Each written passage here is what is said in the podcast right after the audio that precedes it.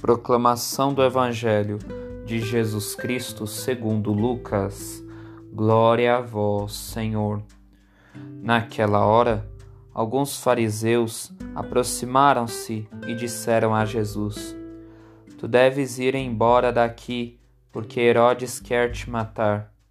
Jesus disse: Ide dizer a essa raposa: Eu expulso demônios e faço curas hoje e amanhã, e no terceiro dia terminarei o meu trabalho.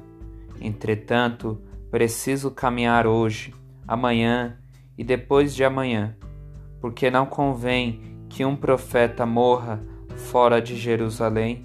Jerusalém, Jerusalém, tu que matas os profetas e apedrejas os que te foram enviados, quantas vezes eu quis reunir teus filhos, como a galinha reúne os pintinhos debaixo das asas? Mas tu não quisestes, eis que vossa casa ficará abandonada. Eu vos digo: não me vereis mais, até que chegue o tempo em que vós mesmos direis: Bendito aquele que vem em nome do Senhor. Palavra da salvação. Glória a vós, Senhor. Para cumprirmos com a missão que Deus concede a cada um de nós, devemos caminhar com firmeza na fé, para que tenhamos como destino o céu. Quanto mais perseverantes na vida, conseguiremos atravessar todas as tribulações em nossa vida com a esperança em Deus.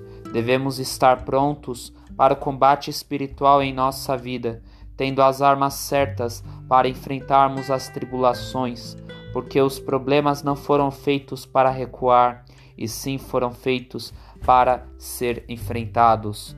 Quanto mais desistimos por ver um determinado problema, o que falta em nós é termos fé, porque a fé nos dá a esperança de enfrentarmos a cada momento as dificuldades que a vida nos propõe para serem enfrentadas a cada momento. Como cristãos, temos o dever de sempre enfrentar as tribulações para crescermos a cada dia na fé, que possamos enfrentar toda a tribulação para que não perdemos a esperança na fé para cumprir a missão dada por Deus. Que o Espírito Santo nos explique todas essas palavras.